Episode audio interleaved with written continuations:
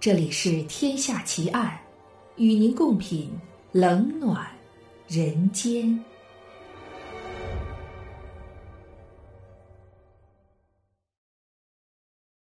各位听友，大家好，这里是喜马拉雅 FM，您现在收听到的是《天下奇案》，我是暗夜无言。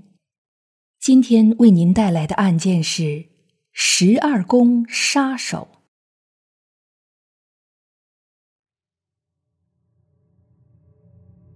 在星象家看来，十二宫把我们命盘上的元等分成十二个部分，每个宫都是宇宙行星散发能量的地点，与命运的不同领域神秘相对。在二十世纪七十年代，美国的旧金山湾区，这些据说能主宰命运的十二宫图被编制成死亡密码，每次它的出现。就会有一幕鲜血淋漓的凶案现场呈现在人们眼前。一九六八年十二月二十日，旧金山市东北郊区的小城瓦列霍，高速公路边上风景如画，被夕阳余霞包裹着的金门大桥，水面上孤影泛舟的渔民，还有大大小小的帆船和快艇。这一切都像星期五的周末时光一样，让人心情舒畅。瓦列霍中学十七岁的学生大卫·亚瑟·法拉一边开车一边吹着口哨。暗恋已久的女友贝蒂洛·法拉蒂今天第一次获得父母批准，可以离家约会。大卫要去接她。在贝蒂家，大卫按照与贝蒂的约定。羞涩地向贝蒂的父母保证，十一点前一定送她回家。贝蒂的父母微笑着感谢了他，并祝他们玩得开心。车子开出了贝蒂家的街区，就径直去了年轻人们经常幽会的赫曼湖路。这时，一辆灰色汽车关掉远光，悄无声息地尾随在他们后面，但大卫。丝毫没有注意到。大卫把车停到公路边的空地上。天渐渐黑了，赫曼湖路附近的人越来越少了，但大卫和贝蒂巴不得安静点儿，没人打扰他们。晚上十点十五分，没有路灯的赫曼湖路漆黑一片。大卫亮着灯的车，就像夜晚草丛里的一只萤火虫。两个人在车里有说有笑。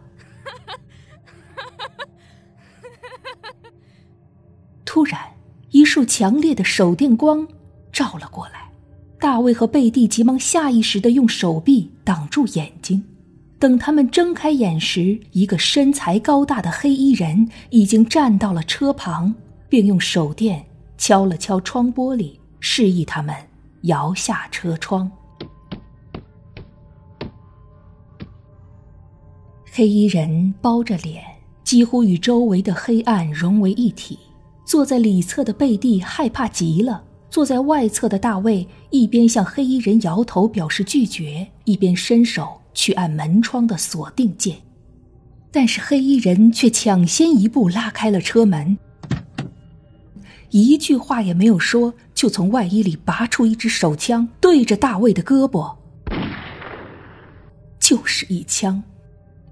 大卫和贝蒂还没反应过来，紧接着第二枪击中了车外侧后面的玻璃，碎片在车里飞溅，两人惊恐的向车里侧拼命蜷缩。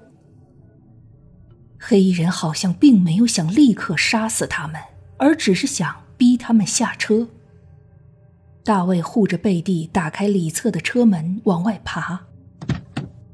当黑衣人一步步绕着车走到里侧时，贝蒂已经跑了出来。大卫却刚向车外跨出一只腿。黑衣人用枪抵住大卫的左耳，毫不迟疑的开了一枪。大卫的身子晃了一下，立刻软倒在地。子弹在大卫的耳后留下了一大块火药灼伤，继而炸裂了他的头骨，喷出的鲜血涂满了整个座椅。在手电强光的刺激下，夜晚的乡间公路越发的漆黑。贝蒂尖叫着，不顾一切的向公路方向跑去。凄厉的叫声划破了夜空。黑衣人快步跟了过来，朝着尖叫声连开了五枪。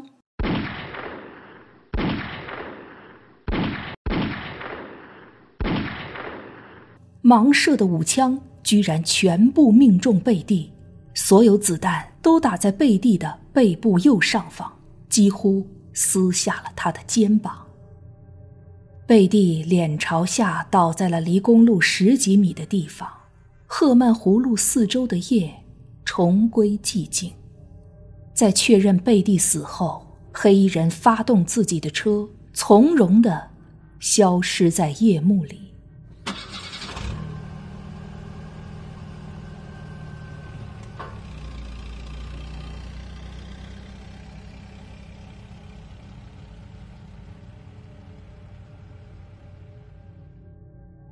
大约一个小时后。接到报案的瓦列霍警察局火速派人赶到案发现场。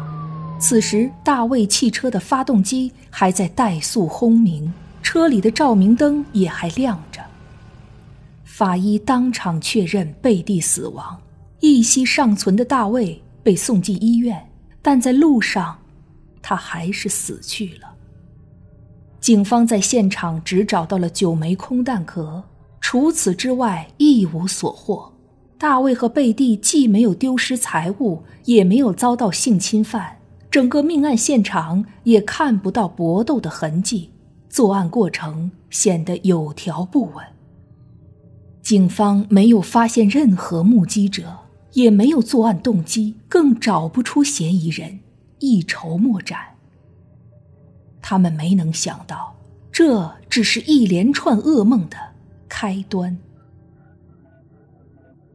在赫曼湖路枪杀案发生半年后，一九六九年七月四日星期六午夜的钟声即将敲响。二十三岁的达林·菲林和十九岁的麦克·马乔正驾着一辆考威尔车前往当地的蓝岩泉高尔夫球场。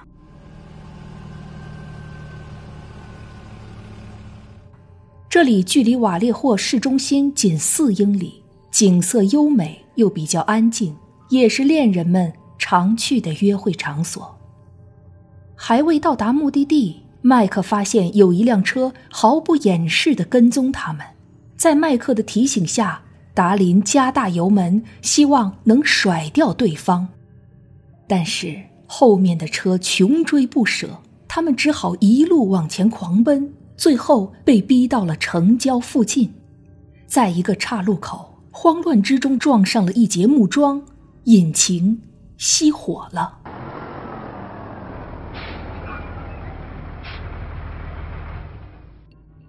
当时是晚上十一点五十五分，瓦列霍郊区的道路已经被黑暗包围。达林发现他们困在了一个废弃的露天停车场，这里距赫曼湖路枪杀案发地只有两英里。整个停车场只有他们这一辆车。这时，跟踪的车也跟了过来，他关闭了车灯，停住了。就在达林与麦克满腹狐疑时，那辆车又突然发动，然后一个转弯，以极快的速度朝着瓦列霍市内的方向飞奔而去。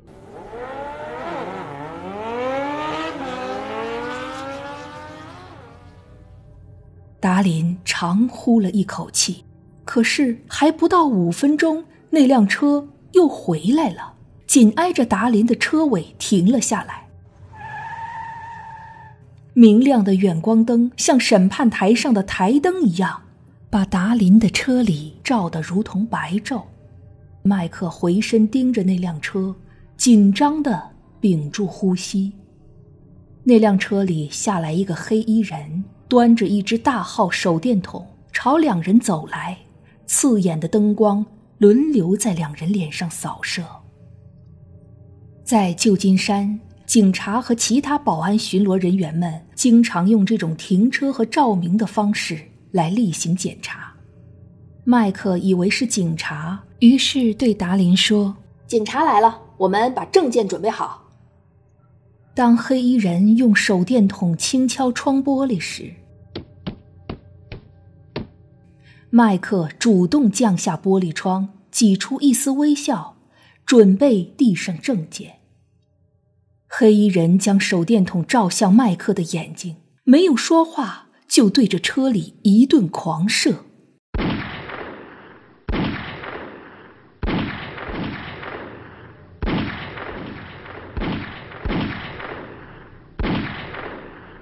顷刻的杀戮像慢动作一样印刻在麦克的脑子里。他看到冒火的枪口，感到自己身体被击穿，还听到从耳边擦过子弹的呼啸声。达林也被击中，向前栽倒在方向盘上。麦克的手指疯狂地摸索车门手柄，想逃出车去。这时，黑衣人走到他跟前。在车内射出的暗淡灯光下，麦克记住了袭击者的特征：身高不到一米八零，穿着海军式风衣，浅棕色的卷发剪成很短的海军式发型，身材壮硕结实，腹部微微鼓出。黑衣人坐进自己的车里，打开车窗，朝麦克和达林又各开了两枪，才驱车离开。很快，警察接到报案，赶了过来。他们发现凶手似乎对女性更为仇恨。达林身中九枪，子弹穿透了他的肺部和左心室，就在警察的眼皮子底下死去了。麦克虽然伤势沉重，但还能说话。他一字一顿地告诉警察：“一个白人男开车。”跟着我们，他，他走出车过来，用手电筒照亮，没说话，不停的开枪。急救后，麦克捡回一条命，他为警方复原了一张珍贵的凶手素描图。十二点四十分。一个男人从付费电话亭拨通了瓦列霍警察局的号码。男子径直说道：“我要报案，一起双重谋杀。”他没有任何口音。沿哥伦布车道向东行驶一公里，到达那儿的公共停车场，你们会发现一辆棕色汽车，里面有两个年轻人，他们被九毫米口径的格鲁尔手枪射杀。去年，我也杀了几个这样的年轻人。警局接线员南希·斯洛沃回忆：“陌生人的声音平静连贯，轻柔却又有力。”挂断电话前，男子拖长声音说了一句“再见”，语气中充满了嘲弄和挑衅。七分钟后，警方通过太平洋电话公司追踪到了电话拨出的地点。就在瓦列霍治安官办公室的楼前，警方立刻把电话回拨了过去。凶手居然还在，可能是被不期而至的铃声吓了一跳。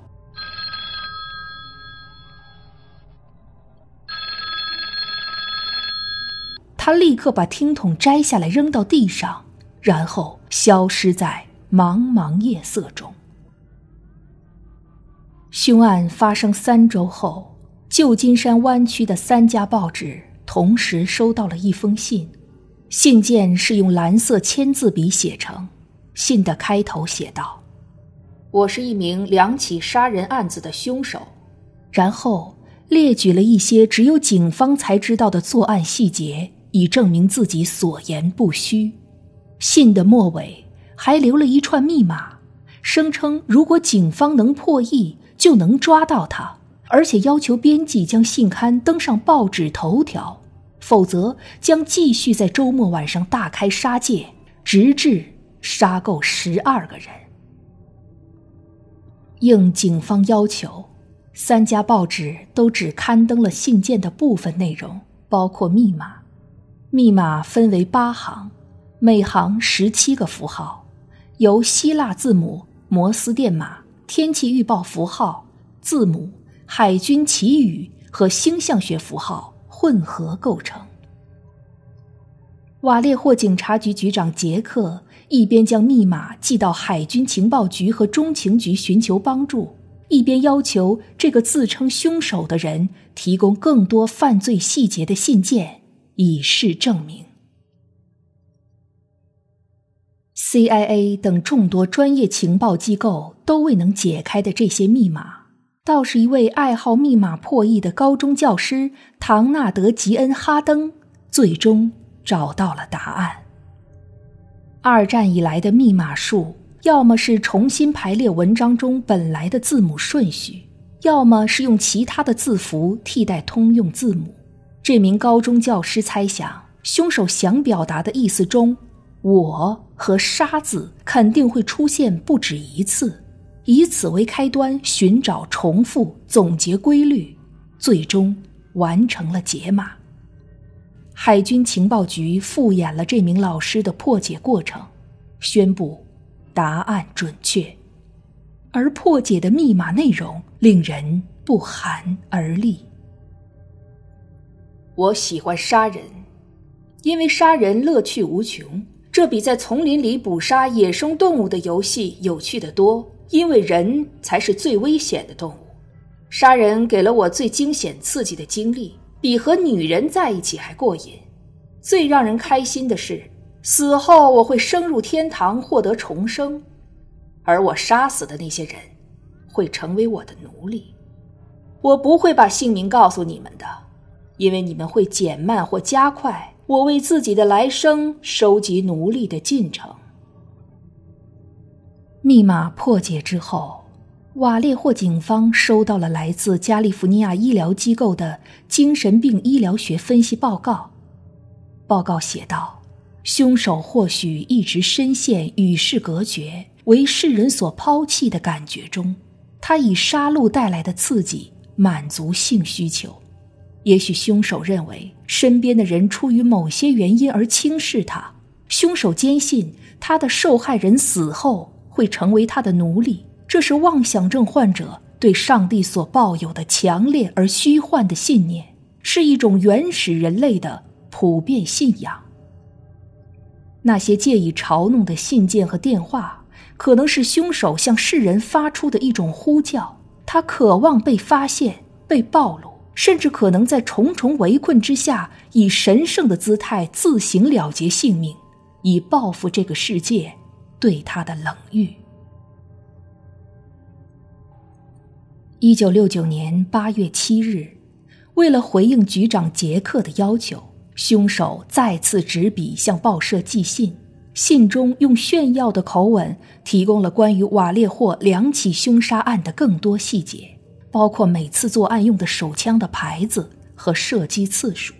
凶手在信中还解释自己为什么可以在黑夜中准确地击中目标。原来他在枪管上绑了一个小型笔筒式闪光灯，这样不管他照到什么东西，只要扣动扳机，就可以准确命中目标。这封信共有三页。凶手第一次在信中自称为“十二宫杀手”。对照凶手常用十三世纪的十二宫字母表，以及在信末留下的十字标记，“十二宫杀手”的名字开始在旧金山湾区的民众中流传起来。